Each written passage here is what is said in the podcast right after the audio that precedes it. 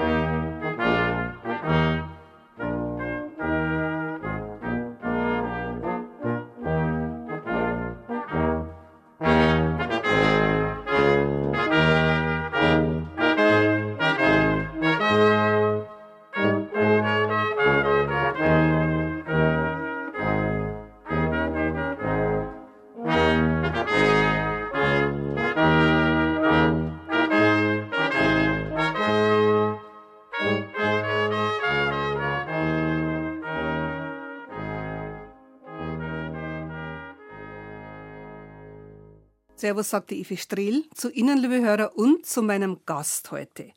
Bei mir gegenüber sitzt die Jutta Kerber aus Oberstaufen hinter Reute. Jutta Kerber ist für jeden Volksmusikhörer ein Begriff. 80 Jahre jung ist sie heuer geworden und da muss sie natürlich ein Servusgast sein. Frau Kerber, danke schön, dass Sie extra Ihr Hinterreute verlassen haben und zu uns nach München gekommen sind. Ja, danke schön für die Einladung. Wurde denn groß gefeiert, der 80. Ja, nicht so, wie ich es mir ursprünglich vorgestellt hatte, so mit einem kleinen Saal mieten und alle einladen. Meine Söhne, die stellen mich immer vor Überraschungen. Die haben nämlich einen Auftritt gehabt in Südtirol, da in den Dolomiten. Und äh, Mama, wenn du mit uns beieinander sein willst, dann musst du mitfahren. Also die Mama, die ist noch nicht so schwerfällig, die fährt halt mit. Also die drei Söhne, das sind der Martin, dann der Andreas und der Markus. Ja. Mhm. Alle drei sind hochmusikalisch, sind vielfältig gebildet in Sachen Musik und als welche Gruppe sind Sie denn aufgetreten in Südtirol? Ja, das war die eigene Jazzgruppe, das war die Kerber Brothers Alpenfusion. Die drei Söhne sind durch Sie mit der Volksmusik groß geworden und bewegen sich jetzt auf allen Gebieten, in der Volksmusik und Jazz. Ja, und an der Klassik. Die haben dann eigentlich kein Volksmusikstudium gemacht, sondern die haben ein Klassikstudium gemacht. Jeder in seinen Hauptinstrumenten. Und zwei von ihnen haben dann am Schluss noch Jazz studiert. Mhm. Und der Mittlere, der das nicht hat, der macht aber die ganzen Stücke für die Kerber Brothers. Witzig, oder? Der jüngste Sohn, der Markus, ja? hat jetzt den Hof übernommen. Ja, also der ist schon während des Studiums jedes Wochenende heimgekommen und immer mit meinem Mann mit. Wir haben ja auch Wald und Flur, alles mit ihm gemacht. Und auch wie er krank war, hat das alles alleine gemacht. Und da hat dann ein Bruder von den vielen Geschwistern von meinem Mann, das waren zehn Kinder und einer, der war mal Bürgermeister, der hat dann einen Notar gebracht und dann wurde das alles auf den Markus überschrieben, der das mit einem ganz großen Ernst und Hingabe den Hof und Wald und Flur pflegt. Also wir haben jetzt keine, also das mal häuben, sondern wir haben immer Pensionsfee bei uns. Mhm. Ihr Mann Ferdl, haben Sie ihn genannt, Ferdinand ja. Kerber, ist leider vor ein paar Jahren bereits verstorben. Sie waren das musikalische Vorzeigepaar im Allgäu. Sie haben auf seinen Hof geheiratet, sind Bäuerin geworden, haben vom Studentenheim praktisch. Vom Studentenheim. Mhm. Darüber reden wir dann nach den ersten drei Musikstücken, die wir jetzt ausgesucht haben. Ja. Zum Eingang haben wir ja vorhin schon den Ulmer Fischermarsch gehört, ja. wo der Ferdl mit seinen drei Söhnen spielt. Ja. In der Bläserbesetzung. Jetzt haben wir die Familienmusik Kerber mit dem Berghirtentänzle ausgesucht. Dann hören wir eine frühe Aufnahme von 1976, die singende Familie Kerber. Auf einem Bergle bin ich gesessen. Und dann als drittes haben wir noch ein Solostück auf der Harfe von der Jutta Kerber, ein Menuett. Musik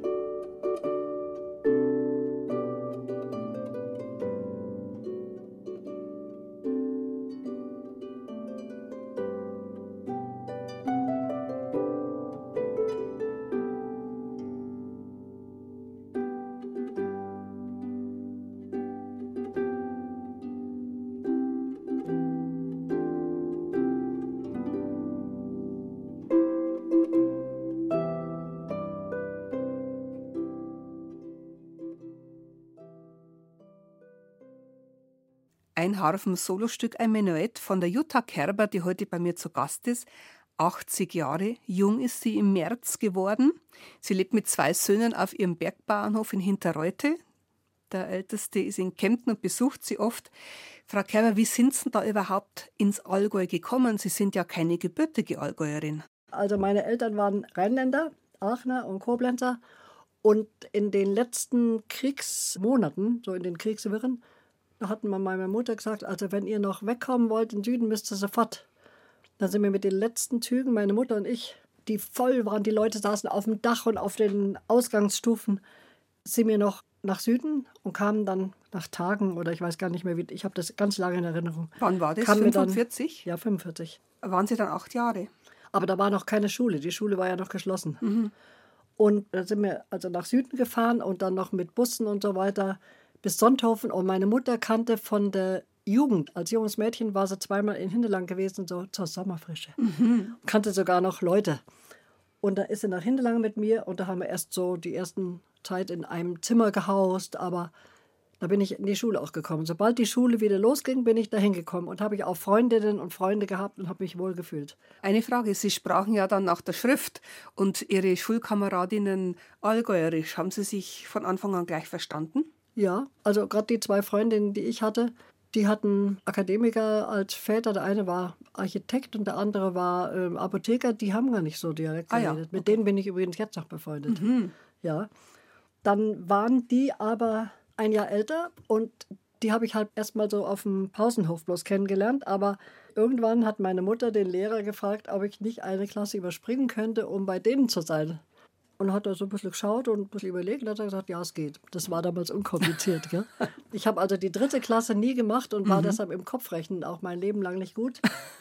Aber war dann mit denen in der Klasse und dann nach der vierten hat man entweder weiter Hauptschule gemacht oder da gab es in Vorderhindelang eine private kleine Oberschule, die war an ein Kinderheim angeschlossen. Das habe ich aber jetzt erst rausgekriegt. Damals habe ich das nicht gewusst, das war so ein bisschen anthroposophisch. Die Schule war so eine kleine Baracke, und da waren wenig Schüler, da saß man dann um einen großen runden Tisch. Wir waren alle sehr unerzogen, jeder hat reingeredet, wann er wollte.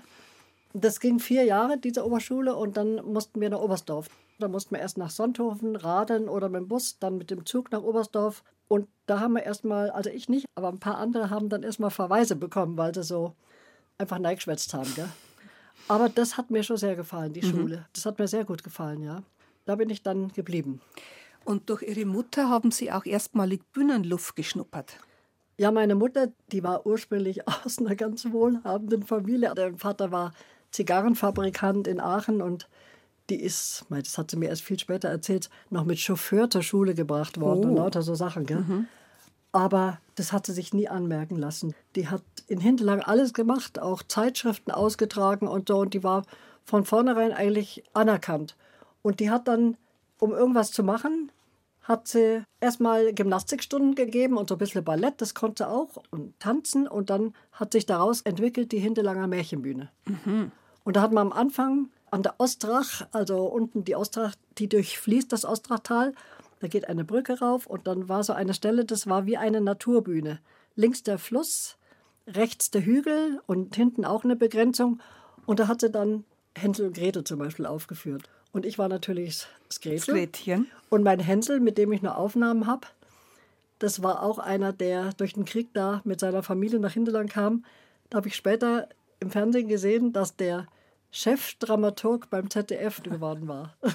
Was gute Grundlagen doch alles so ausmachen. Ja, ja. Nach einer Weile durften wir dann in den einzelnen Saal von Hinterlange, wo aus Bauerntheater und Heimatabende stattfinden.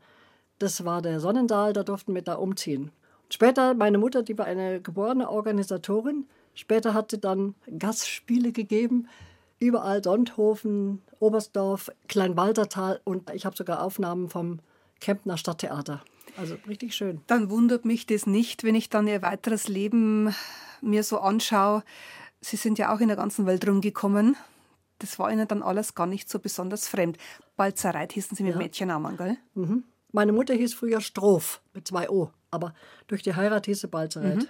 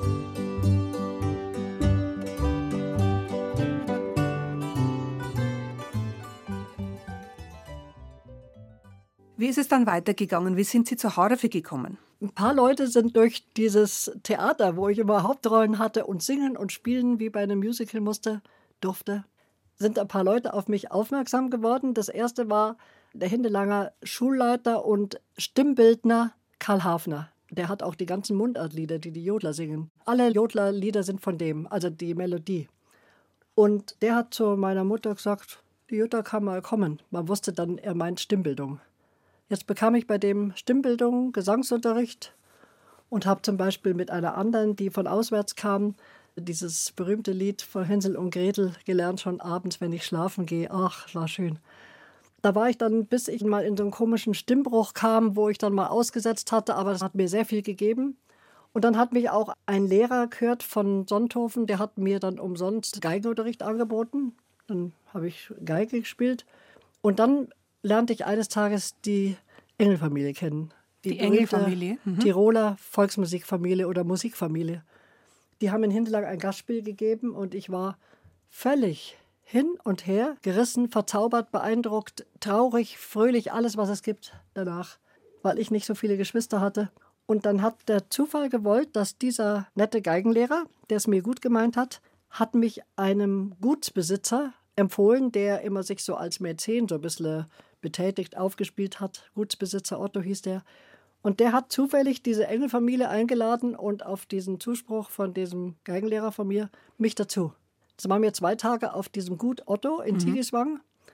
Dann haben sie mich alle am Schluss, die Engelfamilie, nach Hindelang zu meiner Mutter gebracht. Und da kam bei heraus, dass meine Mutter in Zukunft die Konzerte im Allgäu vorbereitet und die Kasse macht und sowas alles. Wenn die Engelfamilie dort auftritt. Ja, dann hat meine Mutter das gemacht bis ins Waltertal, Kempten, überall, das ganze Oberallgäu. Und sie hat die Kasse gemacht, alles organisiert. Die Säle waren voll, die haben die Kasse schier eingerannt. Also fast umgerannt. Ich glaube, das ist sogar mal passiert. Und ich habe die Tickets abgerissen und dann hinter der Bühne gestanden, geträumt, gehofft dass ich auch mal sowas könnte. Ich habe damals auch ein bisschen für den Ältesten geschwärmt, aber der hat das gar nicht gemerkt. Und mit der ältesten Tochter, die ist etwas jünger als ich, glaube zwei Jahre jünger, die wohnt bei Innsbruck, bin ich jetzt noch befreundet. Mhm. Oder sagen wir mal, das ist immer noch ein Kontakt, aber der ist dann gleich wieder so, als wenn wir nie auseinander gewesen wären. Dann, Frau Kerber, machen wir es doch so, dass wir jetzt einmal ein Stück von dieser Engelfamilie spielen. Ja.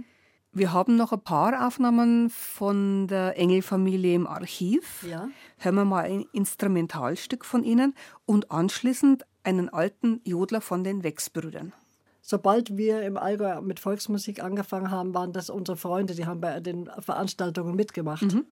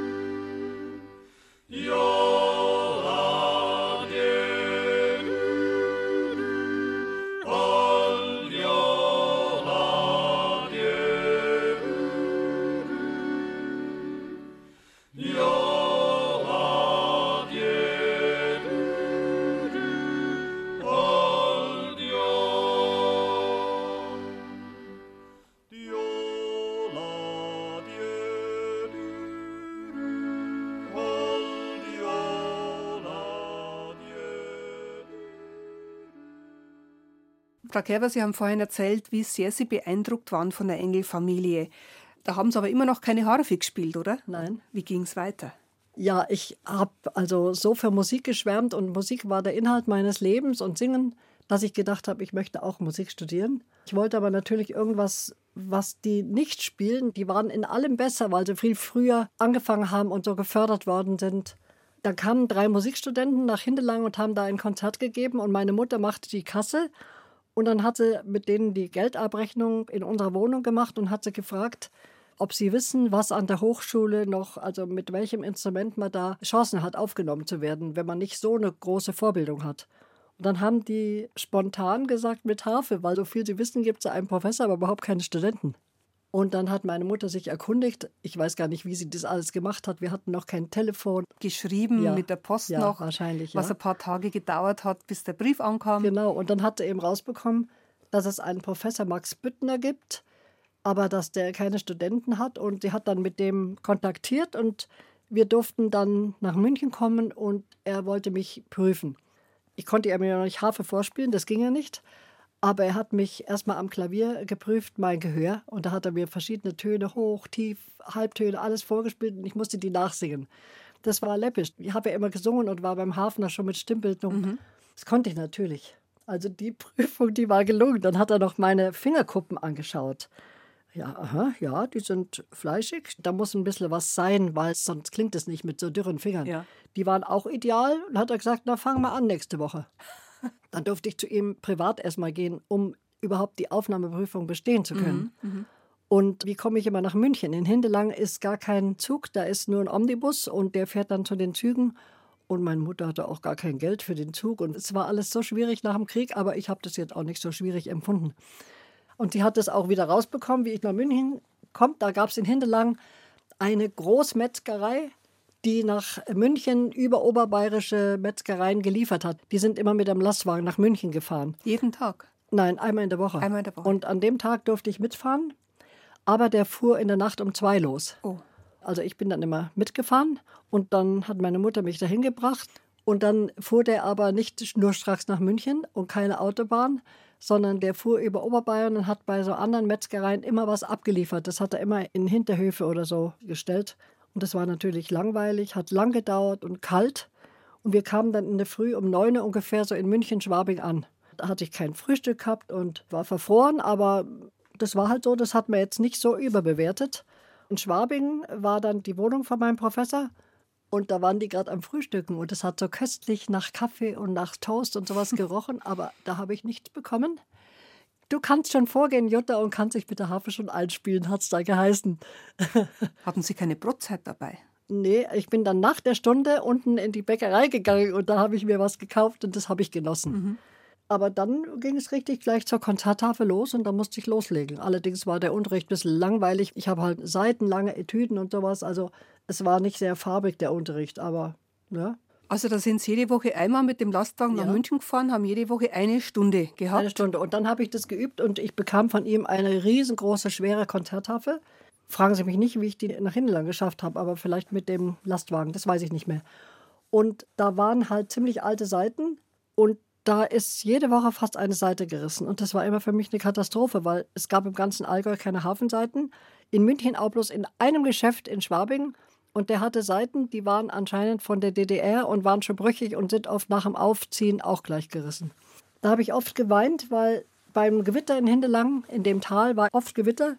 Da war dann wieder eine Seite kaputt und ich konnte nicht mehr üben. So viele Ersatzseiten konnte ich gar nicht haben. Also es war schon alles sehr schwierig wenn ich das dann mit denen verglichen habe, die heute bei mir gelernt haben und dann als Jungstudenten nach München gegangen sind, mein Gott, das können die sich gar nicht vorstellen, wie anders das war.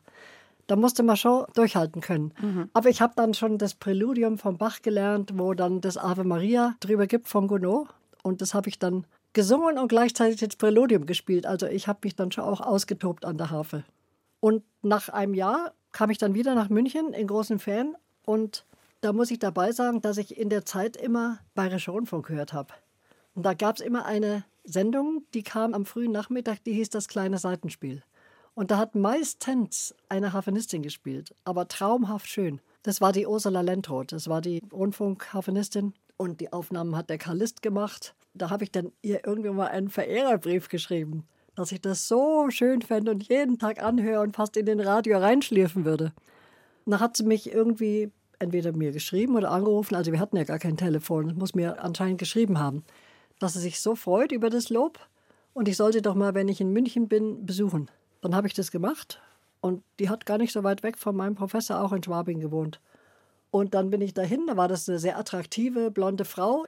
Die hat mich gleich gemocht und ich sie. Und das war eine lebenslange Freundschaft bis zu ihrem Tod. Dann hat sie gesagt, übrigens, dein Professor Büttner ist inzwischen gestorben. Und ich bin jetzt an der Hochschule. Da habe ich mich natürlich irgendwie gefreut. Also jedenfalls war ich dann bis zum Ende meines Studiums bei der Ursula Lentroth. Während des Studiums haben Sie aber schon in München gewohnt? Ja.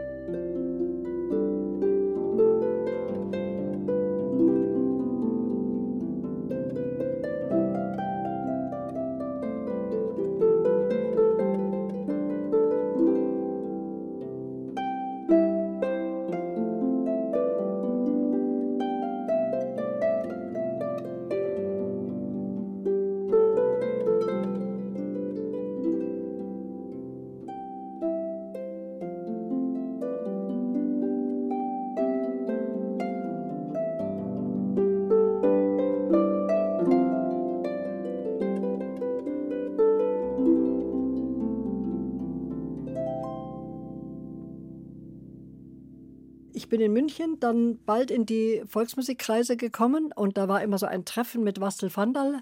Der war gleich so nett zu mir und so freundlich und hat mich mit anderen Musikanten bekannt gemacht. Da habe ich dann eine Zeit lang in der Pacha-Gruppe gespielt, die von Icking waren. War dann auch auf seinen Singwochen. Und auf der zweiten Singwoche, zu der zweiten hat er mich sogar umsonst eingeladen. Da musste ich gar nichts zahlen, weil er gehört hat, dass ich nicht von mir, von anderen gehört habe, dass ich knapp bei Kasse war.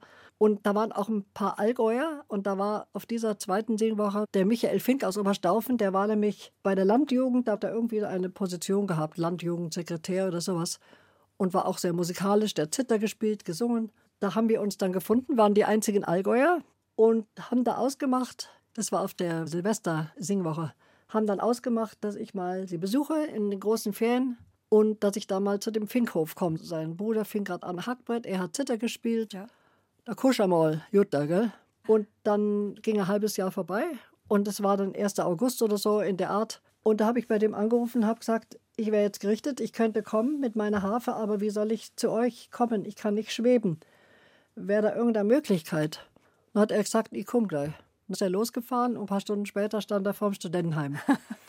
hat mich auf den Finkhof gebracht und da hat er ein paar Musikanten zusammen, alle, die irgendwas gespielt haben. Es waren so sechs oder so.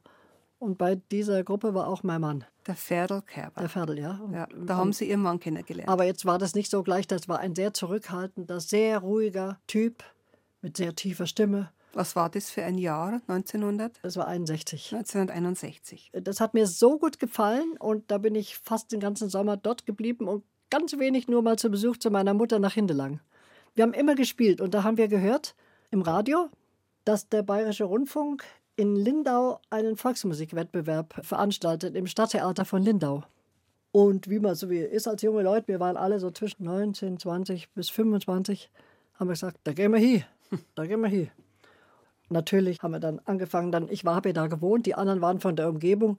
Wir haben da mehrmals in der Woche, ich habe sogar in Erinnerung fast jeden Tag, aber es geht ja wohl nicht ganz, aber fast jeden Tag haben wir so gespielt. Und da gab es keine Noten, auch die Tobi Reiser Noten gab es noch nicht. Ja, da habe ich mich immer in den Garten gesetzt und da haben sie mal einen Schallplattenspieler gehabt und habe Noten geschrieben und dann hat die Frau Fink, die war eine ganz herzliche Frau, die Mutter, die hat dann immer mir irgendwie was Gutes gebracht, einen Kuchen oder sowas, um mich bei Laune zu halten die Jodlerpolka zum Beispiel haben wir gespielt und dann auch gleich gesungen dazu. Und dann war also dieser erwartete Wettbewerb am 21. September im Lindauer Stadttheater ganz voll. Und wir waren die letzte Gruppe von, also es waren annähernd 50 Gruppen. 50 Gruppen? Ja, es war Wie lange wahnsinnig viel. Aber Wie lange hat es dann gedauert? Drei Stunden, mindestens. So habe ich es in Erinnerung. Da waren aber auch manche, so die ganz alleine mit so einer Tischharfe kamen, mit, mit einem Bogen so. Mhm. Also langweilige Sachen auch, gell? aber schon interessant. Und wir waren so hinter der Bühne gestanden. Die sind immer irgendwie müder und gelangweilter geworden, meine Herren. Und dann habe ich die immer irgendwie, ich habe das irgendwie so beim Theater von meiner Mutter gelernt, immer wieder in Schwung. Jetzt, jetzt müssen wir wieder frisch sein. Wie als wenn wir die erste Gruppe wären. Wenn wir da reingehen, dann müssen wir schon lachen und so. Also so habe ich die irgendwie bei Laune gehalten. Mhm. Und dann waren wir eben die letzte Gruppe und das war eine ganz tolle Jury. Da war auch der Karl List drin, und der Bezirkstagspräsident von Schwaben, der Heimatpfleger Dr. Dr. Alfred Weidnauer. Also lauter Kapazitäten war da drin, fünf Leute in der Jury. Wir haben gespielt und schwungvoll und alles so. Und die Jodlerpolka von Tobi Reiser und haben aber dazu gejodelt, was der Tobi Reiser nicht gemacht hat. Mhm. Und dann war die Verkündigung und wir haben den ersten Preis von Schwaben gehabt. Das war 1961. Von da an konnten wir uns vor Einladungen nicht mehr retten. Dann war es ihr die Finkengruppe. Und wir ja. haben natürlich auch noch Aufnahmen von der Finkengruppe im Archiv. Da hören wir jetzt was davon. Das Jahr drauf sind sie mhm. nach München eingeladen worden, ins AEG-Haus damals noch. Da wurden ein paar Stücke aufgenommen, also ganz alte Aufnahmen, einen deutschen Tanz, den Schwarzerdner. Und anschließend haben wir noch eine alte Aufnahme von den Steibeser Sängern mit dem Max Probst, Frau Kerber, und der war auch bei diesem Wettbewerb dabei. Ja, die gleiche Gruppe war dabei und der wurde später auch Rektor in Oberstaufen und mit denen haben wir die ganzen ersten Adventssingen durchgeführt.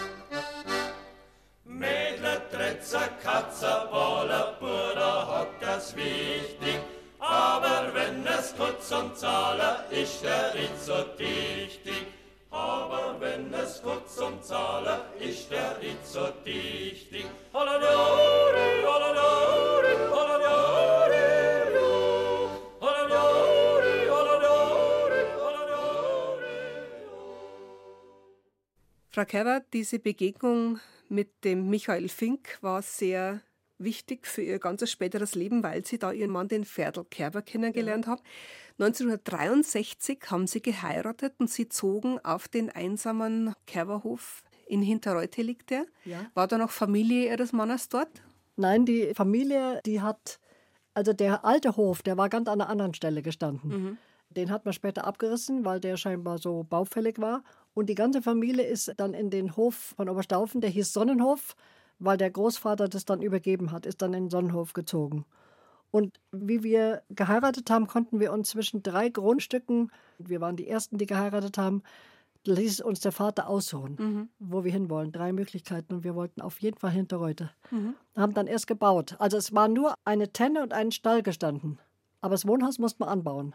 Sie wurden dann Bäuerin? Waren Sie auch mit dem Stall haben mit gemolken? Nein, das habe ich nie gemacht. Das hat der Ferdl alleine gemacht, aber ich habe oft ihm Gesellschaft geleistet, wir haben geredet oder gesungen, aber ich habe halt mit häuben müssen und solche Sachen. Also mhm. Also im Sommer, das war sehr, sehr anstrengend. Mhm. Ich war die Arbeit nicht gewöhnt und bei der Hitze und dann war ich auch gleich schwanger mit Martin. Gell? Der Martin ist weniger als ein Jahr später gekommen. Der hat sogar ausgerechnet, ob das genau stimmt und so, ob das brav und richtig war. Aber es hat gestimmt. Also wir haben im Februar geheiratet und der Martin ist am 31. Dezember gekommen. Gell? Und ein Jahr später, 64 am Andreastag, der erste Adventssonntag, kam der Andi zur Welt. Und da haben die Pfingstern gesagt, das geht ja jedes Jahr, das ist wie bei deiner Schwiegermutter, die hat ja zwölf Kinder bekommen und zehn haben dann in der Zeit, wo ich da war, überlebt und haben dann ohne Harfe noch andere dazugenommen, alleine gespielt.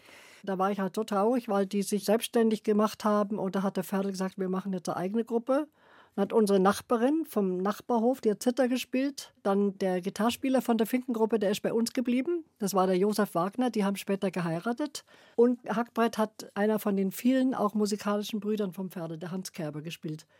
Haben wir Proben in Hinterreute gemacht. Das ist gleich von Anfang an gut gelaufen. Wir hatten noch keinen Auftritt gehabt. Da hat dann vom Schloss Teil bei Leutkirch einer angerufen, hat gesagt, ob wir Zeit hätten, im Gunzesrieder Tal in dem Jagdhaus vom Fürst Waldburg Zeil Stummmusik zu machen. Sie hätten Gäste. Wer das war, haben wir nicht gewusst. Und wurden dann mit Jeeps am Anfang des Tales abgeholt mhm. und dahinter gefahren. Die Harfe kam aufs Dach, was mir sehr unheimlich war. Aber es ist alles gut gelaufen und dann kamen wir in dieses wunderschöne Jagdhaus in dem großen Raum mit Geweihen und alles. Da war noch kein Gast. Wir haben da uns mal hingesetzt und haben uns erstmal ausgebreitet und uns eingelebt und haben die Instrumente gestimmt. Und wie wir dann angefangen haben spielen, geht die Tür auf und zwei Jagdgäste kommen rein. Den einen habe ich sofort gekannt, den anderen geahnt. Das war der Wastel Vandal und der Tobi Reiser. Unglaublich. Das war unser erstes Vorspiel und erstes Konzert. Hat der Fürst Waldburg Zeil eingefädelt, dass der Wastel van der und der Tobi Reiser sie kennenlernen und umgekehrt. Ich weiß es nicht, ob er das bewusst gemacht hat mhm. oder ob es reiner Zufall war. Ich glaube eher Zufall, weil die Fürstin ist ja aufgewachsen in Bad Kreuth mit dem Chiempauli. Die war in dieser Szene drin gewesen. Ein wichtiger Zufall, weil? Ja. ja, die haben sich dann sofort an unseren Stubenmusiktisch, das war ein großer Eichentisch, gesetzt und haben mit uns angefangen reden und immer wieder mal was singen lassen, was spielen lassen und dann ihren Kommentar dazu gegeben. Der Wastel Panda hat mich ja schon von den Singwochen gekannt. Ja. Und dann sagte Tobi Reiser, der war ganz gemütlich da. Gibt es bei euch im Allgäuer Adventsingen? Da sage ich, nein, sowas gibt es bei uns noch nicht. So, dann müsst ihr das machen. Ich gebe euch jetzt den Auftrag, ihr macht's das. Und zwar fangt gleich damit an. Aha. Also es war eigentlich schon in meinem Denken und Fühlen drin, aber ich habe es noch nicht gewagt. Und der hat uns so fest den Auftrag dazu gegeben. Das war 1965, oder? Ja. Mhm. Und das war also September. Mhm. Damals war aber überhaupt nichts los im Advent. Das war eine Zeit, da hat es auch noch nicht so die erleuchteten Dörfer und Städte gegeben. Das war eigentlich so eine tote Zeit im Allgäu. Und äh, dann haben wir das erstmal in Oberstaufen gemacht. Gell?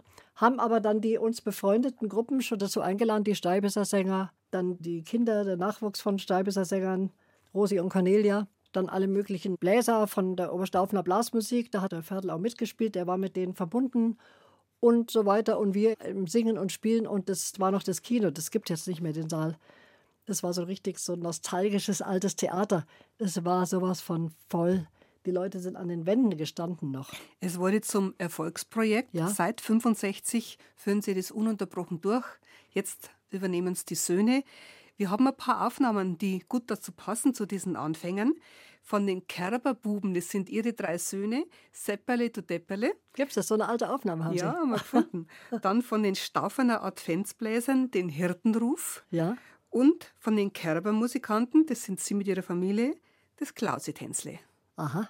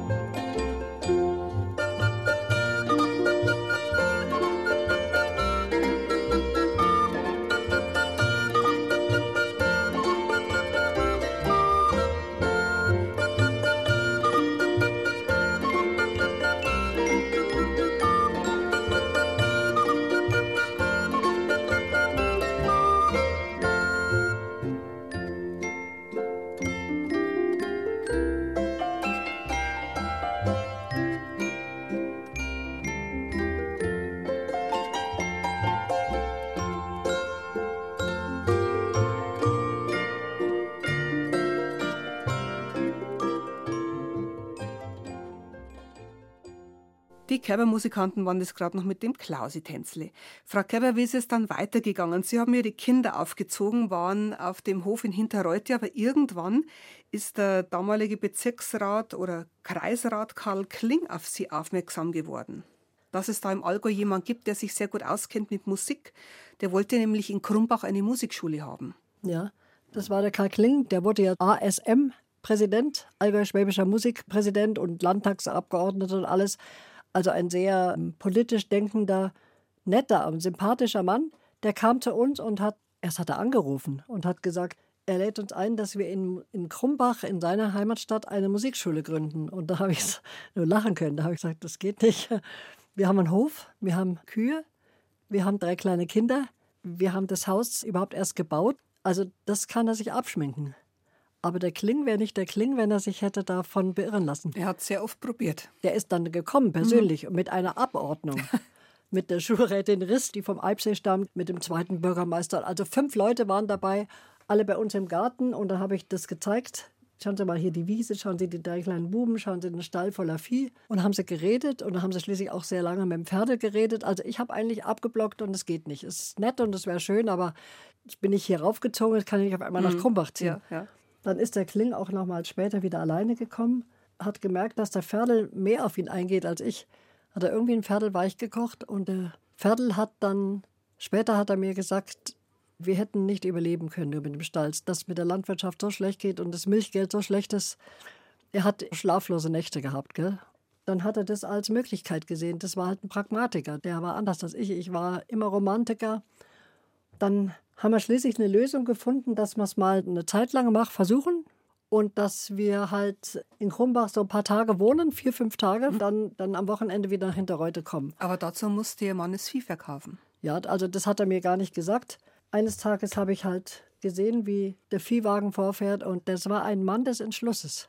Es hat mir ja eines Tages auch wahnsinnig gefallen und er hätte auch nie was gegen mich gemacht, aber ich hätte niemals das so durchgeführt, so hart. Also mhm. das, das hat er halt gemacht. Und dann, dann hat der Kling uns auch noch ein Haus gefunden. Also ein Haus, wo da war gerade die Eigentümerin gestorben. Das war ein Haus mit einem ganz großen Garten, also richtig wie so ein kleiner Park. Und es war auch noch in der Nähe von ihm, dass wir zum Schimpfen kommen können, hat er gesagt. gell? in einer ruhigen Straße und ja, es war eigentlich alles gerichtet und wir konnten an der Volksschule unterrichten. Da sind wir da runter und haben das mal gemacht. Und da habe ich auch gemerkt, wie mir das gefällt und wie mir das liegt, mit Kindern umgehen und also alle Instrumente. Wir haben sogar Instrumente unterrichtet, die wir überhaupt nicht konnten. Die mhm. haben wir einfach immer vorausgelernt, mhm. waren den immer noch eine Nasenlänge voraus den Kindern. Es war wirklich reizend. Und dann Kinderchor, die haben mit Begeisterung gesungen. Und zwei Hafenspielerinnen bekam ich auch, das waren zwei Schwestern, hochmusikalisch. Der Ferdl hat die Jugendblaskapelle der Stadtkapelle aufbauen dürfen und ist auch darin aufgegangen. Und dann bekam mir sogar nach ein, zwei Jahren oder einem Jahr ein eigenes Gebäude, das zu einem Brauereigasthof gehört, äh, wo die Frau Kling geboren ist. Gell? Also es war wirklich alles sehr, sehr schön. Bloß äh, war es halt nicht das Allgäu. Mhm. Wir haben das fünf Jahre gemacht und immer hin und her gefahren, immer am Freitagabend heim und am Sonntagabend wieder zurück. In dieser Zeit haben Sie auch den Dr. Simnacher, den damaligen Bezirkstagspräsidenten, kennengelernt und der hat Sie gefragt, ob Sie nicht ein Mariensingen organisieren könnten. Genau, der war damals Landrat in Krumbach und war ganz in der Nähe, also durch den Park, der hinter der Volksschule war. Da war das Krumbacher Schlössle, da saß der drin als Landrat ein gewinnender, reizender Mensch und der hat mich eines Tages eingeladen.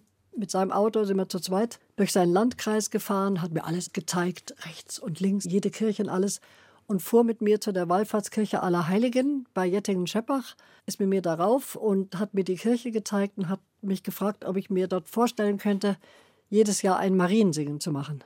Ich konnte mir das vorstellen und wir haben gleich im Herbst angefangen und das war also auch ein Riesenerfolg. Das habe ich, glaube ich, 20 Jahre gemacht. Aber jetzt wird es immer noch weitergemacht. Jetzt 30 macht der Bezirk Schwaben ja. weiter. Da haben wir jetzt auch passende Musikstücke dazu. Ja. Das Blechbläserquintett Kerber, die spielen dann zur Mutter Gottes im Tal. Mhm.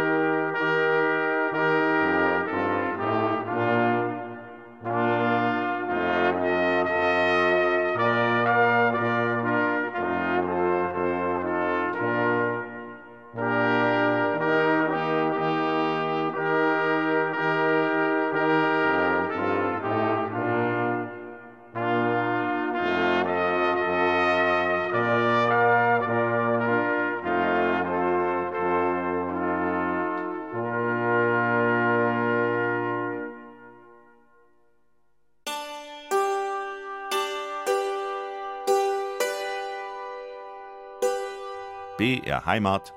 Servus. Servus auf BR Heimat am Freitagnachmittag. In der zweiten Stunde reden wir jetzt weiter mit der Jutta Kerber, die heuer 80 Jahre jung geworden ist und jetzt zu mir ins Studio gekommen ist. Frau Kerber, Sie haben auch etliche Musikschulen im Allgäu, in Schwaben gegründet. Krumbach haben wir vorher schon gesagt, da waren Sie fünf Jahre. Was kam als nächstes? Da war auch wieder mein Mann der Antrieb. Ich will immer alles so lassen, wie es war. Und er ist dann der, der Aktive, der Veränderung herbeibringt. Er hat sich dann beworben in Oberstdorf als Leiter der Blaskapelle Oberstdorf und ist da auch genommen worden. Und dann bin ich zum Vertrag unterschreiben mit ins Rathaus gegangen zum Bürgermeister Geier, der sehr nett war, auch den ich jetzt noch manchmal treffe. Und der hat dann Vertrag gemacht und dann sagt er, na, Frau Kerber, was machen wir denn mit Ihnen? Ich habe so die Achseln gezuckt und dann sagt er auf einmal, wollen wir eine Musikschule gründen? Mhm. Ja, und habe ich gesagt, das würde mir schon gefallen.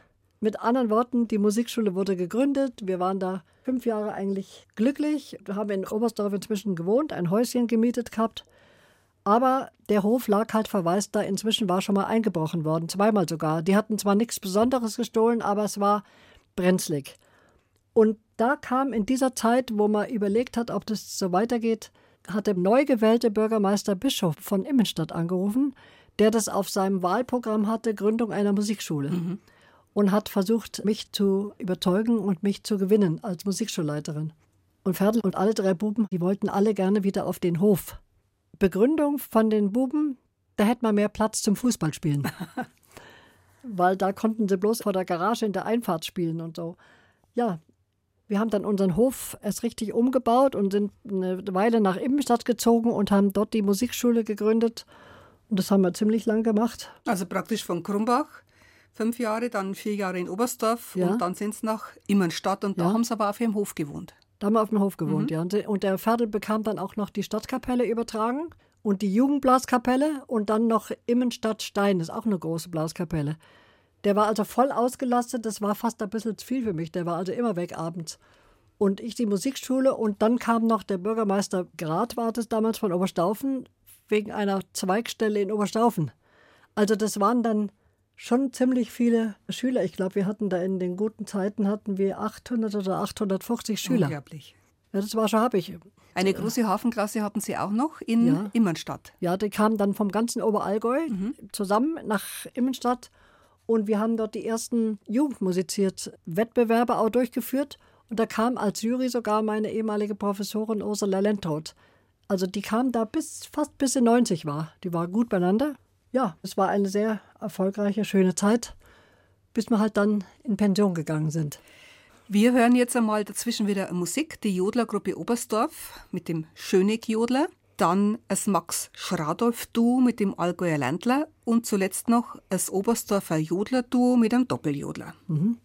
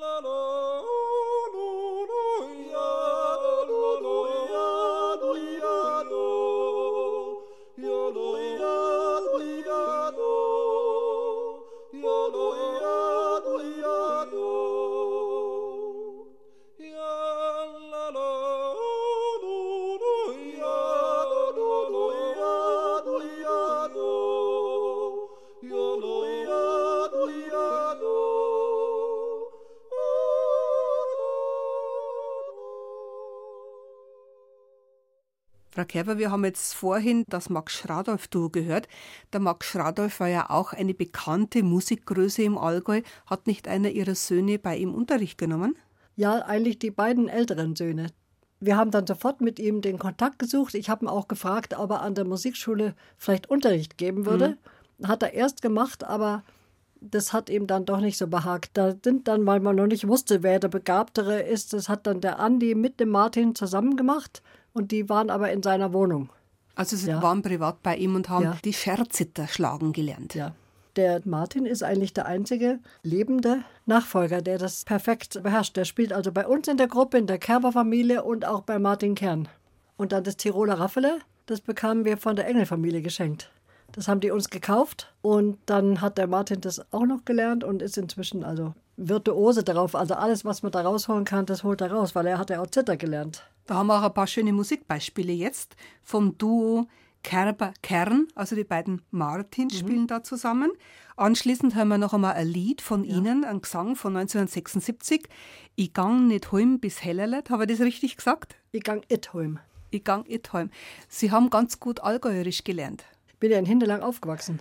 Ja, aber Sie sprechen sehr nach der Schrift, also richtig ja, Dialekt das, sprechen Sie nicht. Na, das liegt also erstmal an meiner Mutter, die auch da auf das geachtet hat. Dann an der Hochschule natürlich und in München. Und mein Mann, der schwätzt zwar schon staufnerisch, aber das ist kein so harter Dialekt wie in Oberstdorf oder wie in Hindelang. Aber meine ganzen Kinderchöre, die ich hatte, zum Beispiel der Oberstdorfer Kinderchor und der Imstädter, mit denen habe ich schon Lieder im richtig Dialekt in Oberstdorf habe ich mich da sehr orientiert bei den Oberstdorfern. Die legen da großen Wert drauf und war ich mit den Richtigen zusammen, die mir das nochmal ganz genau gezeigt haben, war dann auch sehr zufrieden mit uns. Mhm.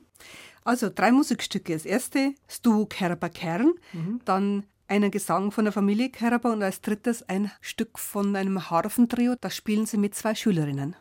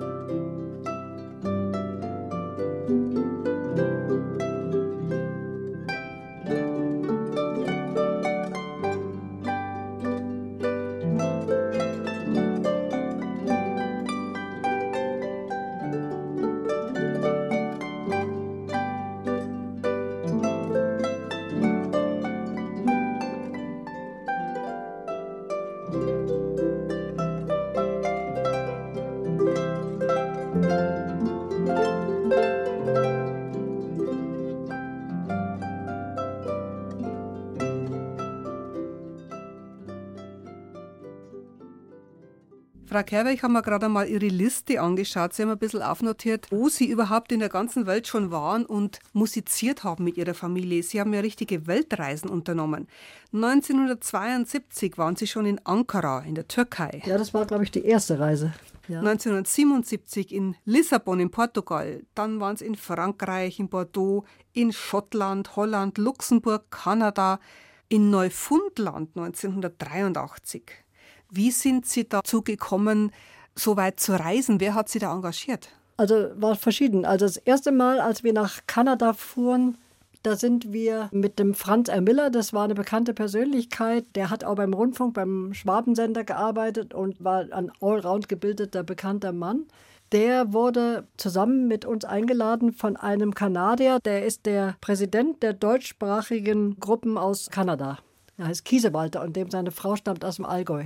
Und der hat eine Kanada-Tournee gemacht, die ging wirklich von Ost nach West. Die erste Station war Quebec, also noch das, wo man Französisch redet. Und dann ging es über Ottawa, da waren wir die längste Zeit. Und dann ging es ganz weit weg über die Niagara-Fälle. Wir konnten am Schluss fast nicht mehr. Das allerletzte haben sogar ausfallen lassen müssen. Wir waren ganz fertig. Überall immer bei anderen Familien schlafen. Mhm. Die Einzelnen wurden aufgeteilt und dann wollten die Leute mit uns reden. Das waren oft deutsche Auswanderer. Und wir hatten aber dann Termine und also das war, war hochinteressant, aber anstrengend. Mhm. Und dann haben wir auch beim Botschafter gespielt, beim deutschen Botschafter in Ottawa. Der war so begeistert dass er dann uns weiterempfohlen hat nach Neufundland, wo er wusste, dass da das nächste Jahr, ich glaube, das waren, das ist jetzt schon so lange her, 300 Jahre feiern, dass Neufundland überhaupt entdeckt worden ist. Und das war natürlich hochinteressant. Da haben wir in St. John's gewohnt und sind dann mit zwei kleinen Bussen durch ganz Neufundland gefahren worden und dann mit dem Flugzeug bis Labrador, Labrador City. Und da hat dann der Bürgermeister, der auf die Bühne kam und sogar noch mit uns am Schluss ein Lied gesungen hat, wo er selber Gitarre gespielt hat, der hat gesagt, wir wären die erste deutsche Gruppe, die jemals in Neufundland spielt.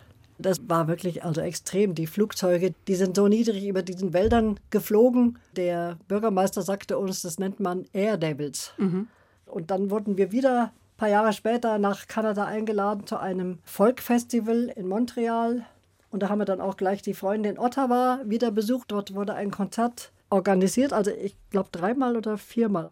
Aber dann wurden wir auch später nach Washington eingeladen, weil wir waren inzwischen beim Deutschen Musikrat natürlich auch bekannt und ja. hier beim Auswärtigen Amt ja. und so. Ja. Der Vorsitzende vom Deutschen Musikrat, der hat auch gesehen, dass es bei uns alles gut läuft und so.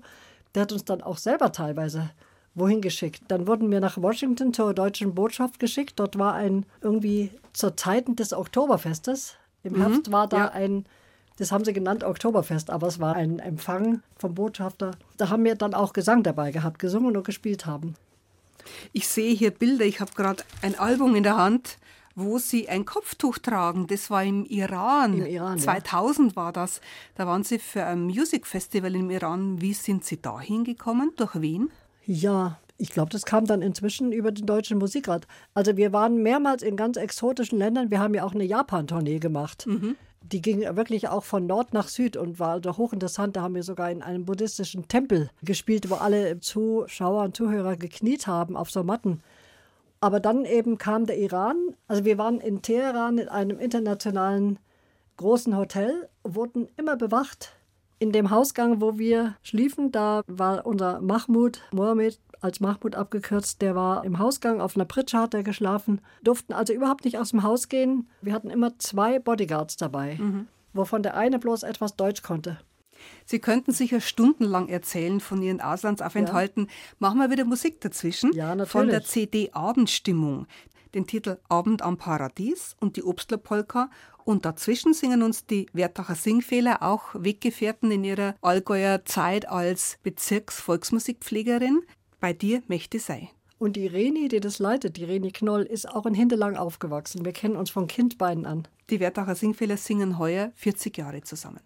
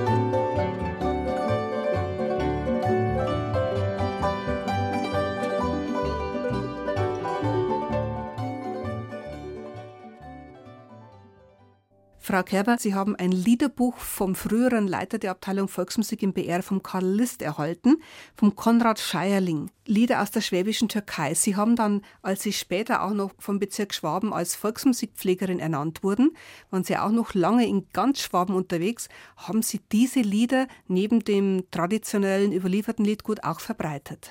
Ja, ich habe ja zum Beispiel auch Liederbücher herausgebracht, die allerdings im Moment vergriffen sind. Ein wunderbares Weihnachtsliederbuch. Das war immer mein Steckenpferd. Das hat uns der Karl List eben hier von der Volksmusikabteilung, hat uns die ans Herz gelegt. Und da habe ich mich immer sehr drum gekümmert. Da sind auch ganz viele wunderschöne Marienlieder und geistliche Lieder drin. Weihnachtliche Lieder. Und gerade für das Mariensingen habe ich da viel gebraucht. Und da ist der Sammler von diesen Liedern, der die noch in den Flüchtlingslagern aufgezeichnet hat, der Konrad Scheierling, der hat später fünf Bände herausgebracht. Der hat mal von uns eine Schallplatte erworben, wo seine gesammelten Lieder von uns gesungen wurden. Und er hat mir dann geschrieben, die wären vorbildlich gesungen.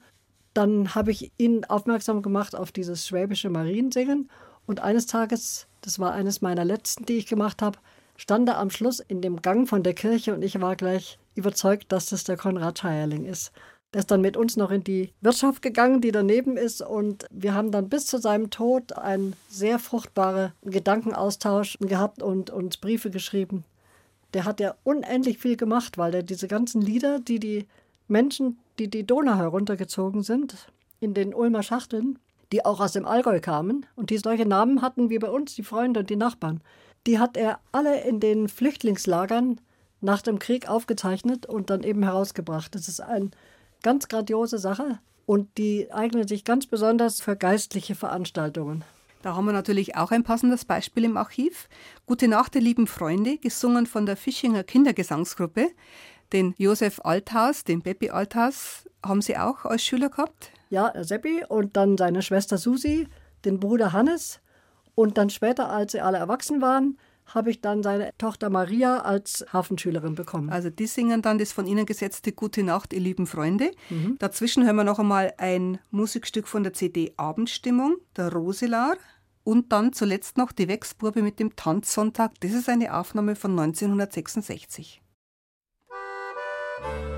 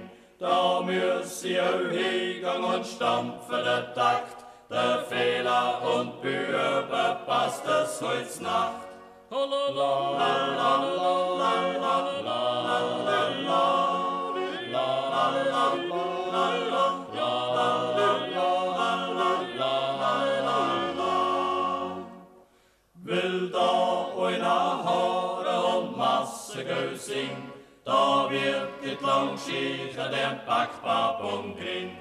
Drum boldret und stampfet und lachet dabei und singet und johlet jodelidei. La la la la la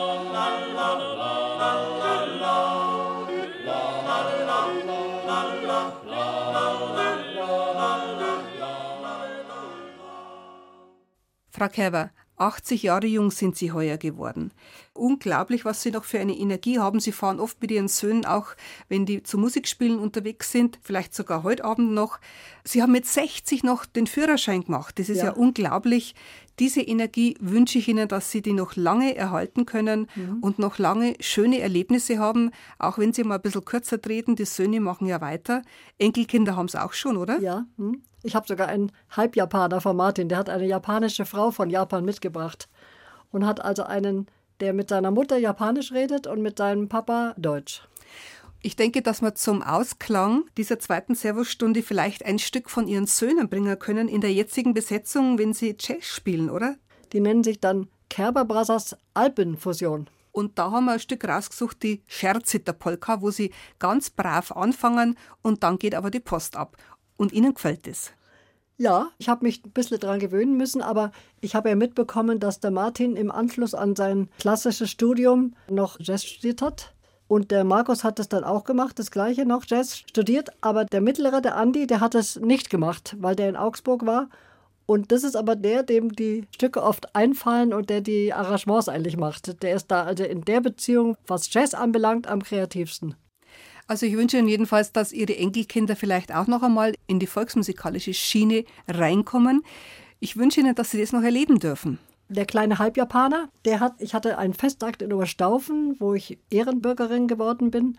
Und da war ich ganz erstaunt, da fing dieses Fest, fing der Leo an mit einem Solo-Cello-Stück. Mhm. Das war vor kurzem, als Sie 80 wurden. Ja, genau, das hat der, der Bürgermeister veranstaltet. Haben Sie die Ehrenbürgerwürde von Oberstaufen bekommen? Ja. Mhm. Sie haben unter anderem auch, das muss ich jetzt für den Bayerischen Rundfunk sagen, die Goldmedaille des Bayerischen Rundfunks bekommen für Ihre Verdienste um die Volksmusik im Allgäu. Sie haben ja nicht nur mit Ihren, nur in Anführungszeichen mit Ihrer Familie Aufnahmen gemacht, sondern auch sehr viele Musik- und Gesangsgruppen begleitet, gefördert und in ihrer Eigenschaft als Bezirksvolksmusikpflegerin von Schwaben betreut. Ja, das war besonders für diese Sendung vom Herr Artmeier Hört zu, wir singen und spulen. Da mhm. brachte ich jedes Jahr ihm eine Gesangs- oder eine Spielgruppe mit von Schwaben. Ein reiches, erfülltes Musikantinnenleben. Bleiben Sie gesund, Frau Käber, und noch einmal Dankeschön fürs Kommen. Vielen Dank. Ich bedanke mich auch. War nett mit Ihnen das Gespräch und wieder mal hier im BR zu sein.